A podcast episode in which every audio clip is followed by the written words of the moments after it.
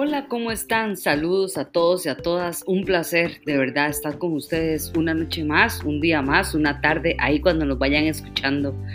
Pues hoy tenemos un capítulo más de Conversando al Desnudo y hoy con una gran amiga médico uróloga que nos hace el, el honor de estar con nosotros y compartir un tema importantísimo. Patricia Insausti nos cuenta sobre la urodinamia.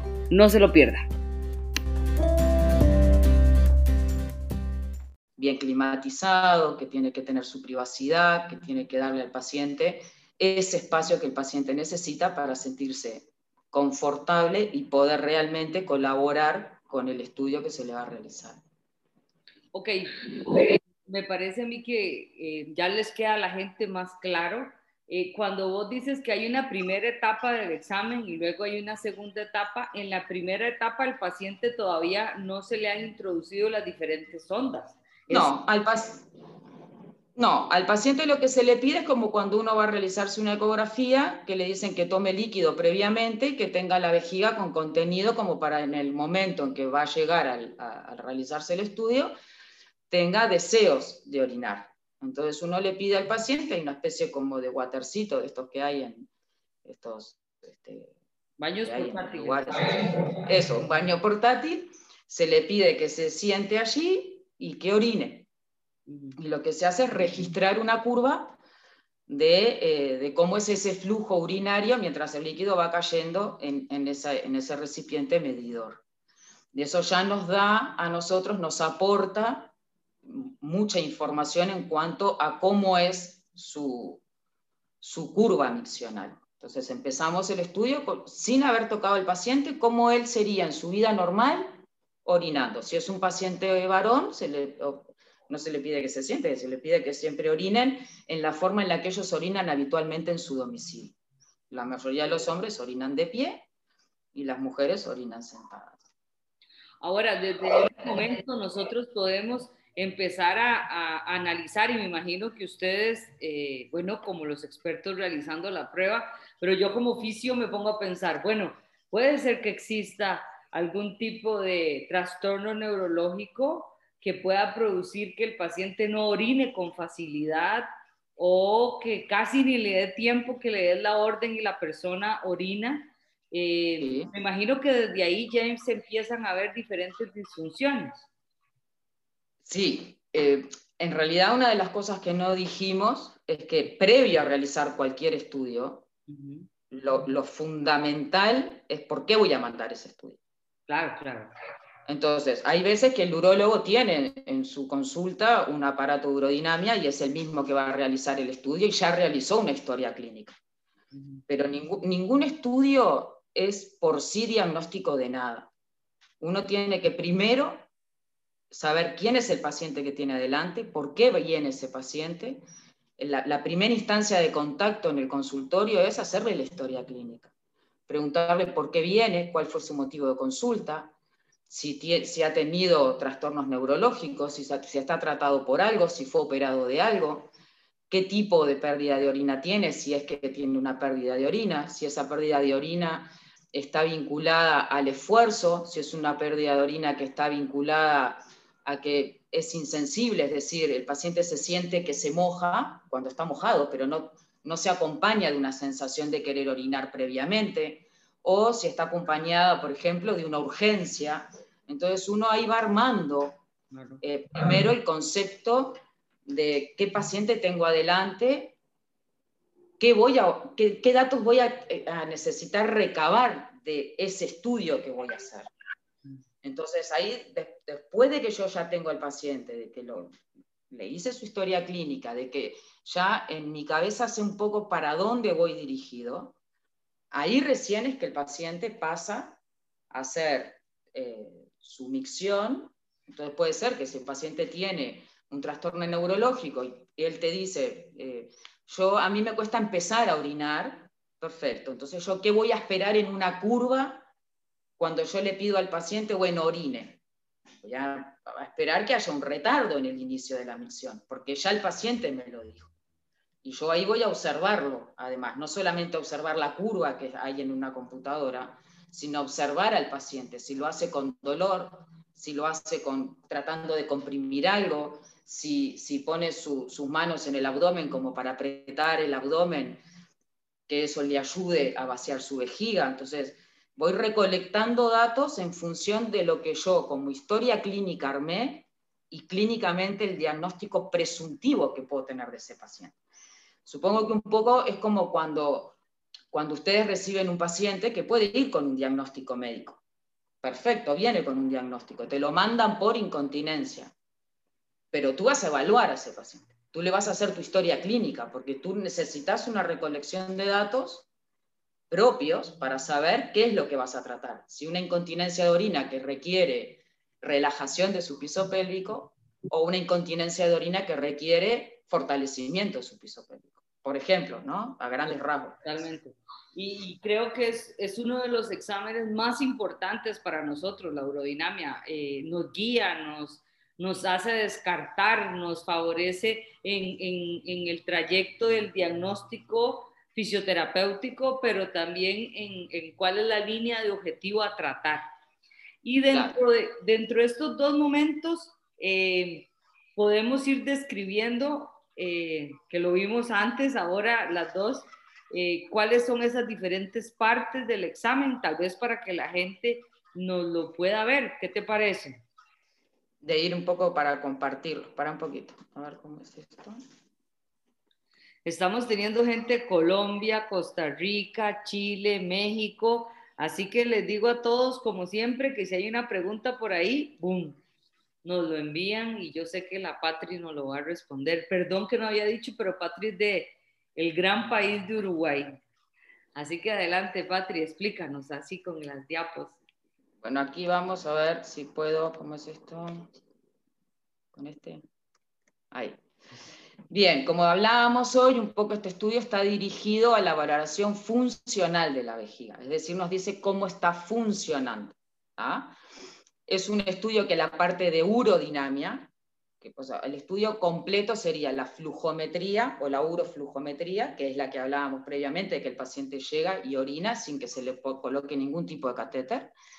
Y una segunda parte, que es el estudio urodinámico en sí, el de la funcionalidad vesical, que este es el que requiere la colocación de catéteres tanto a nivel de la uretra como a nivel anal. Por lo tanto, es un estudio invasivo y que también debe realizarse en un estudio, en un, perdón, en un ambiente adecuado para que el paciente tenga la, la, confortabilidad que requiere para poder realizar este estudio que nos dé la mayor cantidad de información. Entonces, lo que decíamos hace cinco minutos, entrega información complementaria a la historia clínica, a, los datos de laboratorio que podamos tener y a la imagenología que podamos tener este, la, parte imagenológica puede ser desde una cistoscopía, una ecografía, una tomografía, etc. Pero no es un estudio que en sí, solo viendo un trazado, uno haga un diagnóstico de nada. Es como una radiografía. Vos podés ver muchas cosas en una radiografía, pero lo primero que vas a preguntar es, ¿A quién le hicieron esta radiografía? ¿Por qué consultó? ¿Qué le pasó? Podrás ver una pelvis, no sé, que tiene una, densidad ósea disminuida, pero de repente el paciente no tiene ninguna sintomatología ahí. ¿No? Entonces, el, estudio en sí, exacto, el estudio en sí nunca es diagnóstico de nada, a no ser que sea pensado y buscado como una entrega de información complementaria para su diagnóstico. Acá la parte de la uroflujometría, este, que es la parte de que el paciente llega y orina espontáneamente y se recolecta en, una cubeta medidora. Lo que tenemos aquí arriba, no sé si me pueden ver, esta es la curva normal, es decir, es una curva de volumen en función del tiempo. Aquí a uno le da el comando de orinar al paciente, le dice, bueno, orine y el paciente no tiene un, retardo en el inicio de la micción, comienza a ver una curva en ascenso con un flujo determinado, llega a un pico y luego tiene una pendiente de descenso y se mide el pico en el que llega el tiempo, o sea, el volumen en función del tiempo en el pico máximo y luego el tiempo en que tarda en evacuar todo el volumen. Y esta sería una curva normal. ¿Qué otros tipos de curvas nos podemos eh, encontrar? Esta, por ejemplo, ¿no? que podría ser de, una eh, hiperplasia prostática, es decir, de una próstata agrandada de tamaño que ejerce un efecto de tapón en la salida de la orina y nos da un flujo que si bien tiene como aquí las, las ganas de ser parecido a este, ay, se me fue, ¿qué dice? Ah, toqué para atrás, toqué para adelante. No, pasa nada, tranquila. Este, acá, si bien tiene como el inicio, parecería una curva que va a tender a tener un pico máximo, y lo tiene, es un pico que desciende rápidamente y se prolonga en el tiempo, ¿no? No llega a una altura como la otra, en el pico, y va haciendo un flujo que, se, que va disminuyendo. Ese sería una compatible, porque nada es, eh, tiene nombre y apellido, pero sería compatible con una obstrucción prostática o una, lo que nosotros llamamos uropatía obstructiva baja por hiperplasia prostática, agrandamiento de la próstata. Esta otra curva que tenemos acá al lado, por ejemplo, también es una curva obstructiva, pero de una estrechez uretral. ¿Qué quiere decir? Acá yo no tengo como un inicio donde se abre un canal y empieza a haber un flujo determinado. Acá el canal como que se abre un poquito, se mantiene siempre en el mismo, no va teniendo un aumento en su volumen. Es un volumen chato, porque no hay distensibilidad en ese sector de la uretra y va, a mostrar que orina en muy largo tiempo y con un flujo bajo que nunca logra un pico. En esta otra dice que es, por ejemplo, compatible con una hiperactividad del detrusor. ¿Qué es la hiperactividad del detrusor? Es una contracción eh, que se ejerce sin el control voluntario del paciente. La vejiga hace una contracción, hace un pico de presión interno y hay una pérdida urinaria. Y acá lo que vemos es justamente eso. Es un pico, un pico máximo, no tiene una curva redondeada de descenso y rápidamente cae junto con la contracción vesical y ahí paró.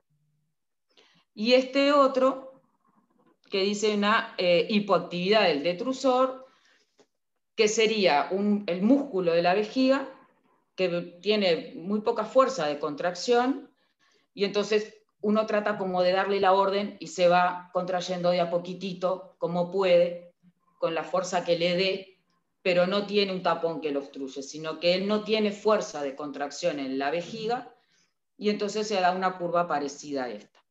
Entonces uno dice, bueno, ¿por qué me consultó el paciente? Me consultó porque siente eso, que tarda en, empezar a orinar y que después tiene un, un, chorrito finito, finito, que nunca logra que tenga un flujo diferente. Bueno, me hace, por ejemplo, esta curva en el, en, la uroflujometría y yo digo, ¿y este paciente no tendrá una estrechez de uretra? Entonces yo... Y, aquí te digo yo, ojo porque esta obstrucción prostática y la estrechez de uretra, cualquiera podría ser un, que haya ahí un cancercillo de, ¿verdad?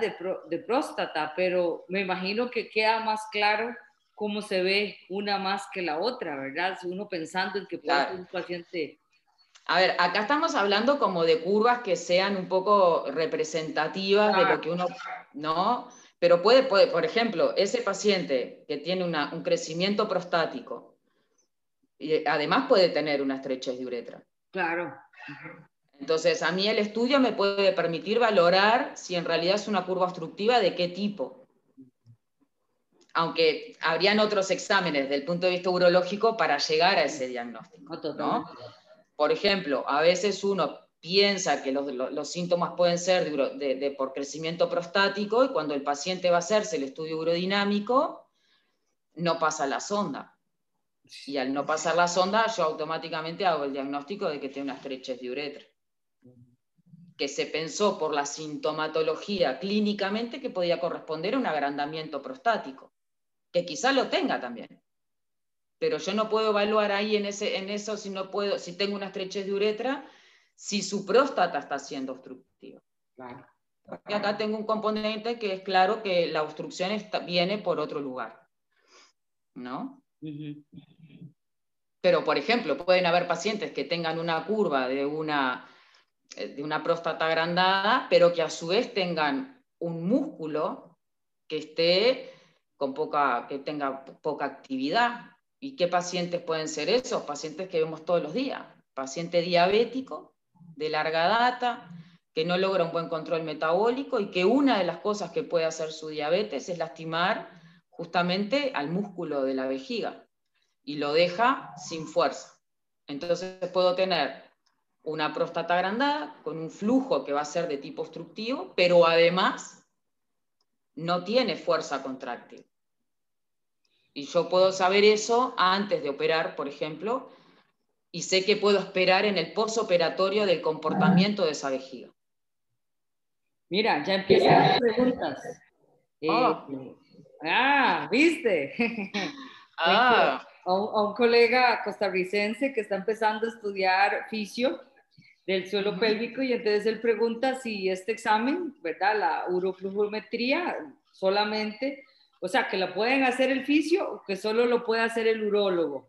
Así que yo te digo, adelante, dale la respuesta. La uroflujometría la puede hacer eh, cualquiera que tenga el aparato para hacerlo. El tema es la interpretación de un estudio. Es como, yo me puedo comprar cualquier aparato de fisioterapia, pero no sé si voy a saber usar ese aparato correctamente. En realidad, si la, quizá lo que, lo que te quiere preguntar es si lo pueden hacer, porque de repente nosotros vivimos en un país muy chiquito y que accedemos eh, por distancias a, centros que tienen este tipo de estudio. Hay, lugar, hay países que son mucho más grandes y que no, para mandar un estudio de estos tienen que viajar muchos kilómetros, trasladarse mucho. Eh, yo creo que teniendo un poco el concepto de para qué quiero hacer una, una uroflujometría, que en este caso él podría comprarse ese aparatito, medir flujo, ver eh, función del tiempo, conocer los parámetros más o menos de cómo debería ser una curva normal y los flujos, y, saber un poco que si esa curva, a, qué paciente está, si es por, por obstrucción por, no te digo de patología, pero sí entender un poco qué es lo que le está pasando al paciente. ¿no? Aquí, en Costa Rica, lo, lo, hace principalmente el urólogo, ¿verdad? Me imagino que en los otros países de Latinoamérica ahí nos pueden contar, pero en Costa Rica, bueno, la, la muestra la puede tomar tal vez hasta el técnico en urología, pero claro. el, el, el, Quien va a hacer la valoración de esos datos el urólogo, es, siempre un urólogo. ¿no? Sí, sí. Si quieres, avanzamos en, en, la siguiente. Eh, Rosa Novoa, una gran amiga chilena, también nos pregunta sobre la cistometría. Bueno, ahora vamos a la segunda parte. Pase, pásale, la, pásale.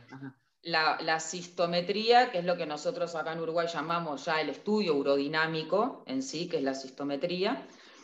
Como vemos acá, lo que es lo que nos permite esta otra parte donde ya nosotros colocamos catéteres y empezamos a medir presiones, ¿no? Nos va a permitir valorar la presión que existe a nivel de la vejiga, la presión que está ejerciendo el abdomen, porque todos sabemos que el abdomen este, ejerce una presión en los órganos pélvicos, en los órganos pélvicos y abdominales, ¿no? pero en la vejiga ejerce una presión. La presión de, ahí quedó del de texto, pero se ve que lo corrigió así, es del detrusor, que es el, es el músculo de la vejiga. Nos va a permitir valorar flujo urinario, volumen urinario y no siempre se utiliza, pero puede ser muy útil, sobre todo para pacientes que uno puede pensar que pueden estar teniendo alguna eh, disfunción, tanto neurológica como no neurológica, en cómo orina, la electromiografía es de mucha utilidad. Y también existe, pero que es más, más difícil de que, de que, de que, esté como en, tan... Eh, masificado es la videourodinamia, que lo que hace es juntar el estudio urodinámico, como lo veníamos viendo, más algo que nos permite valorar imagenológicamente cómo se está comportando en ese momento el aparato urinario. Antes era solo con radiografía, como con una radioscopía, ahora se está usando un poco con la ecografía también. Pero básicamente esto es lo que mayoritariamente nosotros vamos a poder encontrar en, en esa parte sistométrica del estudio urodinámico. Entonces, ¿qué nos va a permitir? Nos va a permitir valorar esto, el comportamiento de la vejiga durante el llenado y el vaciado vesical. Durante el llenado vesical, ¿qué me va a importar a mí? Porque yo lo pongo al paciente, le pongo sus onditas, le explico que después le voy a empezar a infundir líquido mediante un suero. Ese suero tiene que estar a temperatura ambiente, porque tanto el calor como el frío pueden estimular a la vejiga de diferentes maneras y falsear el resultado de un estudio. Entonces, ese líquido, que es un suerito fisiológico estéril, se empieza a infundir a una velocidad adecuada a la vejiga y uno le pide al paciente. Bueno, ahora vamos a empezar a hacer este estudio y usted me va a decir cuándo tiene su primer sensación de querer orinar. Entonces ahí yo qué voy a evaluar? Voy a evaluar la sensibilidad. Entonces puedo tener que me diga a los 3 segundos, 5 segundos, 10 segundos tengo ganas de orinar o que pasen un rato y yo sigo llenando la vejiga, sigo llenando la vejiga y el paciente me dice, después de, yo qué sé, 300, 400 mililitros, ah, sentí un poquito de ganas de orinar. Entonces uno dice, bueno, ¿cuál sería un tiempo adecuado para que uno piense que está bien la sensibilidad? Entre 250 y 200 mililitros es cuando el paciente ya te tiene que estar diciendo de que tiene su primer deseo miccional. Ese primer deseo miccional es un deseo que uno lo inhibe, dice, no, no, ahora no voy a ir al baño porque voy a terminar, no sé, de dar esta clase. Entonces difiere, hasta que después viene otro deseo miccional, y ya un deseo miccional que no lo puede diferir tanto. Entonces todo eso me va a ir dando a mí la noción de si su sensibilidad vesical está conservada o no conservada. Cuando nosotros ponemos las ondas, también es muy importante preguntarle al paciente si él está sintiendo que yo le estoy colocando la sonda. Porque depende, suponete que tú estás viendo un paciente que tuvo un traumatismo raquimedular o tuvo una lesión por algo, y no es una lesión que tuvo una sección medular, tuvo una lesión neurológica y queda con una, afección. Entonces puede que sea, la sensibilidad no, esté, eh, no sienta a nivel de la uretra, pero sí sienta a nivel de la vejiga. Entonces, por eso cada paso que uno hace en el estudio nos va dando a nosotros tanto la colocación de, las, ondas, eh, cuando empieza a infundirse el líquido, todo eso ya nos habla primero de la sensibilidad del paciente, que es muy importante. Después me va a determinar, por ejemplo, la capacidad que tiene esa vejiga. Ejemplo, hay pacientes que pueden tener cistitis crónicas, que lastimaron su vejiga que la hicieron más rígida, ¿no? O que tuvieron, por ejemplo, radioterapia por alguna enfermedad pélvica y le quita elasticidad, le quita este, capacidad de, distenderse a esa vejiga y por lo tanto son vejigas que son de poca capacidad. por, un problema anatómico o funcional, ¿no? En cuanto a que no se va a distender mucho. O, por ejemplo, pacientes que tienen contracciones muy inhibidas, que son esas contracciones, como veíamos hoy, de un pico alto, que es esa, una cosa que la vejiga hace boom, ella sola, sin que vos la, ordenes, y te vacían la vejiga. Entonces llega a determinado volumen, a los, no sé, 90 centímetros de agua, 90 centímetros cúbicos de agua, y eh, provoca una contracción este, involuntaria y vacía la vejiga. Eso también me habla de a qué capacidad yo estoy teniendo mi pérdida de orina, por ejemplo. ¿No? La acomodación, ¿qué es la acomodación? La acomodación es algo muy importante en la vejiga, porque se supone por las leyes este, vesical, no importa, este, que, es, que es una especie de globo que tiene la capacidad, como un elástico, de distenderse, de ir permitiendo que se, llene, que, que ingrese determinado volumen, pero sin aumentar la presión en esa cavidad. Entonces eso es la acomodación. Yo tengo que ir viendo que aumenta el volumen en la vejiga, pero sus presiones no se van modificando. Se va acomodando de tal manera que no aumenta la presión intravesical. Entonces, y esto, perdón, le permite a la persona acomodarse a la sensación y aguantar más, si lo pusiéramos en términos normales. No, no, no, no con ese concepto de acomodación. Sí, obviamente uno va, el, cómo uno controla o no controla ese deseo miccional tiene que ver con la regulación neurológica que uno tiene. Si puede inhibir, o, o sea, diferir, pero es una cosa voluntaria. Cuando uno habla de acomodación de la vejiga, habla de las estructuras mecánicas y elásticas de ese globo. ¿Y por qué para nosotros es muy importante la acomodación? Porque si yo tengo una vejiga que por X cosa eh, no se logra acomodar correctamente, va a haber un aumento de la presión con determinado volumen adentro de la vejiga. Y esa presión que aumenta en ese eh, globo cerrado, si no tiene a dónde ir, se va a transmitir hacia los lados y uno de los lados que va a transmitir es a un lugar de punto de fuga de presión que puede ser el uréter. Y ahí yo puedo tener un daño al aparato urinario alto. Eso es una cosa muy importante en pacientes, sobre todo que tienen enfermedades neurológicas. Uno tiene que saber a qué presión se, se, está, si tiene una buena acomodación si cuando tiene una contracción involuntaria muy violenta, con mucha presión, ese, esa presión intravesical le va a poner en riesgo de deteriorar sus riñones en el futuro y poder, eh, eh, por ejemplo, terminar en diálisis. Y a ver si paso, es la pregunta. ¿Y si eso puede llegar a producir un reflujo vesical? Eso es un reflujo, exacto. Ok, ya pasé por lo menos este examen. Sigamos porque está demasiado interesante y les tenemos una sorpresa con Patri. Así que Patri nos va a ayudar todavía más, pero creo que hay que adelantarle un poco. Patri. Eh, bien, bueno, seguimos. Las funciones de, eh, de, la, de la uretra. Bueno, me salió mal ahí, eh, no sé, se ve que me corrigió y no me di cuenta.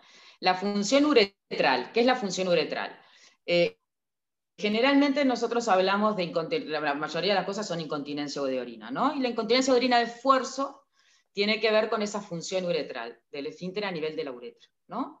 Entonces, dependiendo un poco las presiones de fuga, yo puedo saber un poco em, si es más una cosa intrínseca, extrínseca, si es por em, movilidad uretral o algo. Ahora ya no se usa tanto, pero son datos que nosotros podemos ir este, sacando, ¿no? Que si ese finter está siendo este, em, efectivo o a qué presión pierde cuando uno le, ejerce una presión determinada. Y después tenemos el estudio de flujo-presión, ¿no? O sea, cuando yo le pido al paciente que, que, vaya sosteniendo ese influjo de, que, le, que, le, voy entrando en la vejiga, me va haciendo una curva que no debería de tener presión intravesical, y luego me permite en la fase de vaciado valorar nuevamente ese flujo, como cuando ingresó el paciente, que vino sin, sin catéteres, sin nada, y que orinó espontáneo, hago de nuevo la curva de flujo-presión o presión en el tiempo. Entonces, acá, este, yo ya tuve mi, mi flujograma inicial de la uroflujometría. Ahí ya fui como calculando un poco para que puedo encontrarme y conecto al paciente a la máquina, empiezo a infundir el, líquido vesical y entonces lo que tengo que ver es, acá tengo todo a un nivel cero, lo que se llama seriar el, el aparato, o sea, le voy a dar una línea de base y voy a partir de un punto de línea de base en esta primer curva, en la, en la lila, violeta, fucsia, este, acá tenemos la presión vesical. En la segunda tenemos la presión abdominal, que vendría a ser la azul.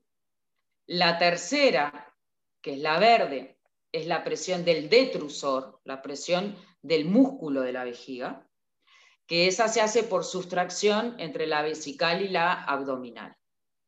Por eso es importante el catéter intrarrectal, que uno, a veces les explico más porque uno, bueno, me van a poner algo en la uretra, pero que pongan un catéter en el ano, el paciente quizá para un estudio de, urinario no entiende por qué. Y es porque nosotros sacamos esta tercera curva verde de esas diferencias de presiones.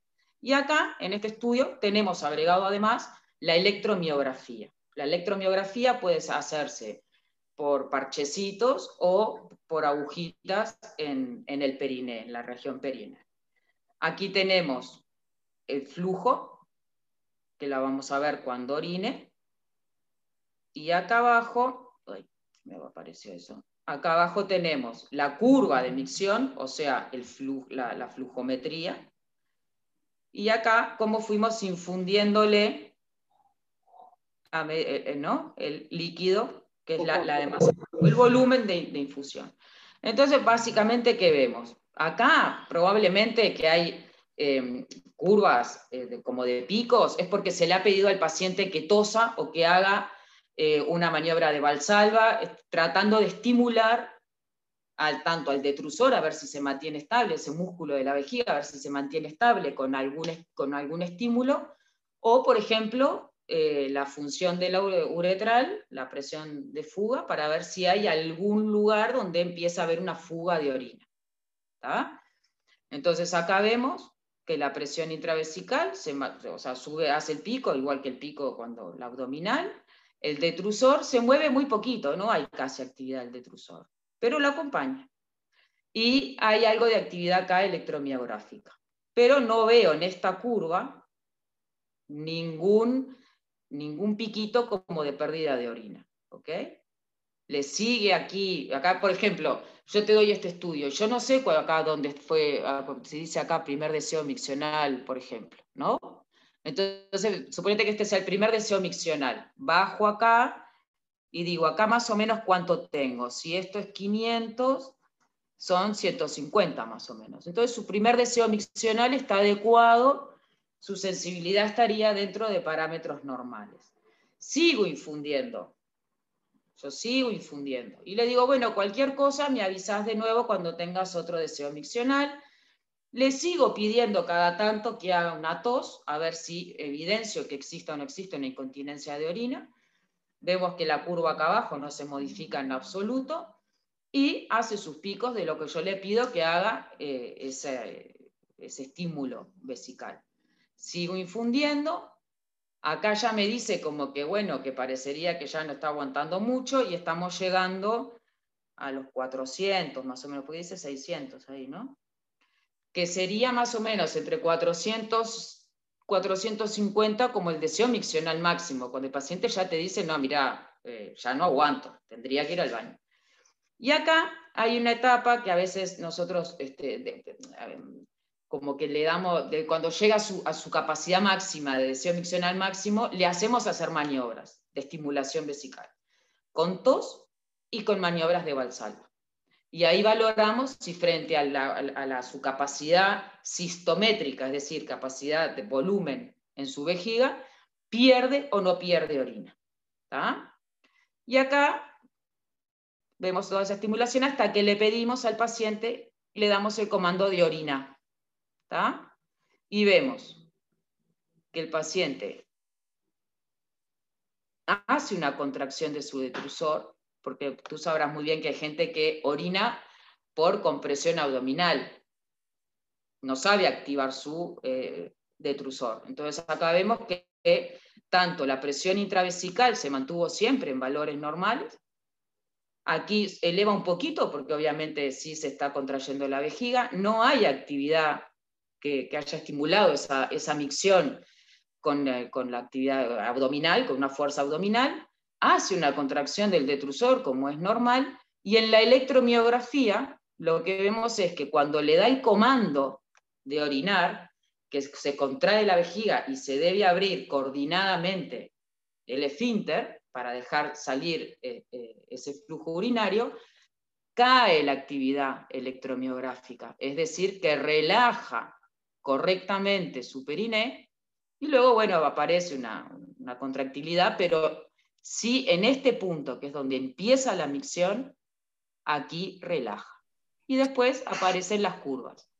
Acá aparece todo el volumen urinario, que es el volumen, y esta es nuestra curva miccional, que como veíamos hoy tiene la normalidad de un pico y luego un descenso como en valle. ¿no? Entonces, si yo a mí no sé por qué consultó a este paciente ni por qué le mandaron esta urodinamia, lo que puedo decir es que el paciente se presenta, que tiene una sensibilidad adecuada, que sintió los catéteres cuando se le colocaron, que tuvo su primer deseo miccional, lo tengo que marcar, a qué volumen, que eh, su deseo miccional máximo fue a tal otro volumen, que aparentemente está dentro de los valores normales, que la actividad de su detrusor es estable, es decir, que no hay contracciones sin que yo le haya pedido que haga una contracción por algo, sino que en estos espacios de silencio, digamos, mientras se va llenando la vejiga, no tengo ni aumento de la curva de la intravesical, ni aumento de la actividad del detrusor, ni aumento de la actividad electromiográfica. Pero sí estoy llenando permanentemente esa vejiga.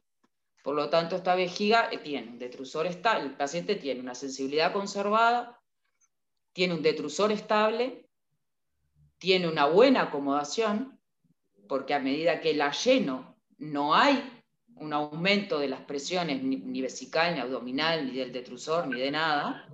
Se va acomodando, no hay aumento de la presión durante el llenado.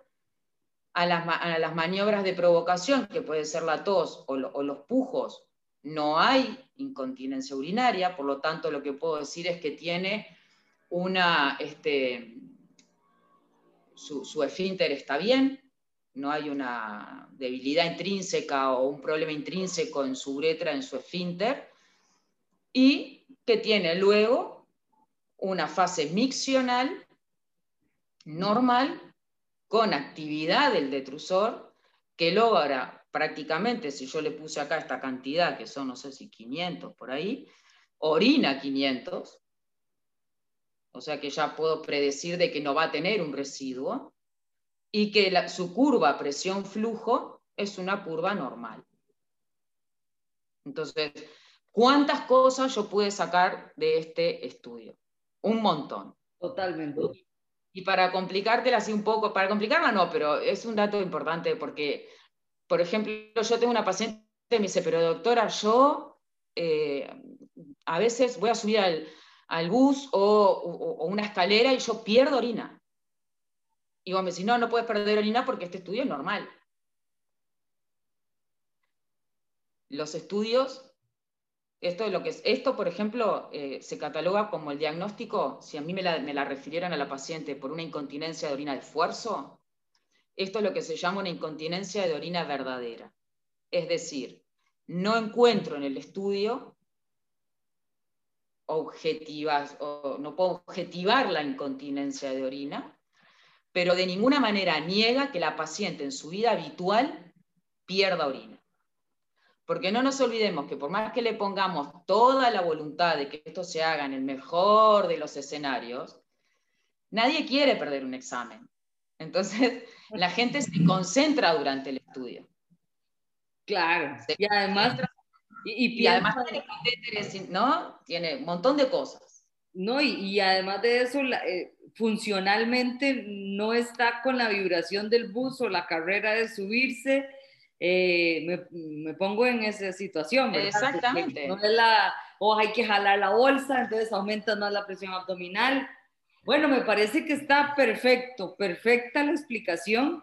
Y como le digo a la gente, no quiero adelantarte tanto porque queremos ahorita anunciarles una, gran oportunidad que nos va a dar Patri de poder compartir en un curso realmente eh, de lo que es eh, esto, ¿verdad? Para que nos ayude a nosotros como oficios a poder comprenderlo íntimamente, y que nosotros aprendamos muchísimo a la hora de que nos llega un paciente y nos refieren la urodinamia, obviamente ya realizada, pero que nos dé esas claves esenciales para poder observarla.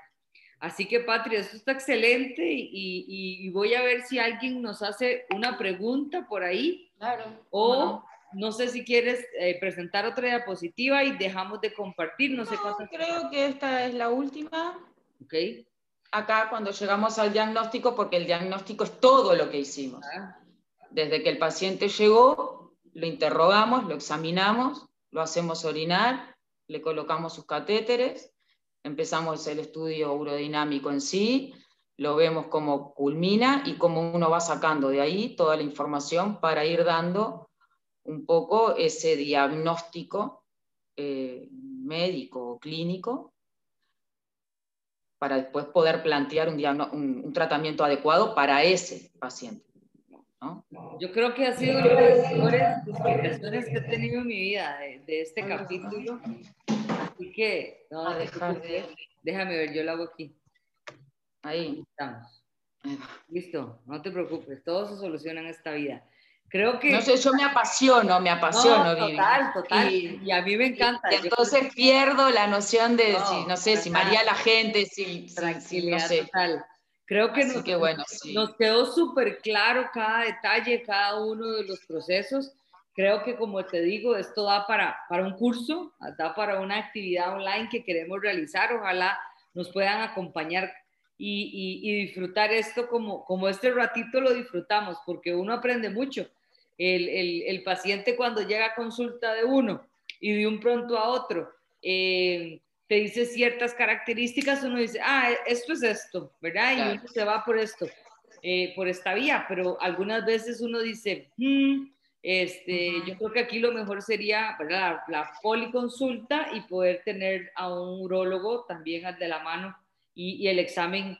Y mira, la gente está diciendo súper bien, ¿verdad? Que excelente, que súper claro todo y que mm, ahora dice, una pregunta me hacen, ¿una flujometría con EMG? Eh, bueno, te iba a decir, no ahora cuando termine la presentación, una de las cosas de las que no hablé, que es lo que se llama ahora el estudio urodinámico no invasivo, es la, uroflujometría con una electromiografía. ¿Eso qué nos permite? Porque uno dice, pero no te habla ni de llenado ni de vaciado. No, no me habla ni de llenado ni de vaciado, pero me está hablando de cómo es esa coordinación entre el, que yo tengo que comprimir el globo y abrir el esfínter. Y a veces, y ustedes lo deben de ver mucho más, te permite valorar disfunciones que es una de las cosas que más estamos viendo ahora y sobre todo en niños, porque cada vez se les estimula a dejar, a, controlar el esfínteres a menor edad. Nosotros sabemos que el aparato urinario completa su maduración, eh, por lo menos para la, función eh, miccional, aproximadamente a los 5 años. Y les estamos pidiendo que a los 2 años no usen más pañales, que vayan al colegio y que no les dejen ir al baño, a no ser que sea la hora del recreo. ¿no? Entonces, esto ha estimulado a que los niños empiezan a generar, eh, por contracción de su piso pélvico, esa continencia que no, naturalmente no la tendrían. Ellos sienten su deseo miccional máximo y necesitan ir al baño. Entonces, eso ha generado eh, disfunciones eh, vesicales en niños y que, por ejemplo, uno de los tratamientos es justamente el biofeedback para relajar ese piso pélvico, reenseñar, reeducar a ese niño a orinar correctamente, porque él aprendió mal. Aprendió a cerrar su esfínter cerrando la musculatura extrínseca. Entonces, esa pregunta es muy interesante porque cada vez se está usando más, porque cada vez vemos más disfunciones. Y voy a decir, pero este me parece que no sé si es que orina mal porque tiene una obstrucción o porque cuando yo voy y lo toco veo que su piso pélvico es una piedra. ¿Y no será que no logra relajar, pero su esfínter sí se está abriendo? Entonces, eh, nosotros hablamos ahora de que el estudio urodinámico me permite eh, función del aparato urinario bajo. Pero ya empezamos a entender que el, aparato urinario bajo no, es solamente la uretra y la vejiga. Hay otras cosas que componen en, en su piso pélvico que funcione o que no funcione cuando va a orinar para que lo pueda hacer correctamente y sí es, una, es, es eh, nos aporta muchísimas, muchísimas cosas. El, por ejemplo, ya hay muchas que no les mando la urodinamia, pero les mando eh, que quiero ver si realmente tienen una activación o, o, no de su, con, la, con la electromiografía de su piso pélvico cuando él da el comando de orinar. Entonces yo ahí, por, por más que lo medique, sí, podrá mejorar un poco, pero yo tengo que ir a tratar su piso pélvico. Total.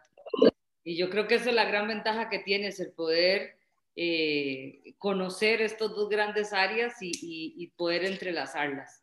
Patria, ha sido maravilloso. Te doy las gracias por acompañarme. Creo que ha sido uno de los conversando al desnudo que más callado he estado. Así que mira, calladita, calladita aprendiendo. Eh, de verdad, muchas gracias. Un gran, gran saludo allá a Uruguay. Ojalá que las cosas estén mejor y mejoren aún más. Y decirles que, que, esto va a quedar por YouTube, seguramente también por Spotify.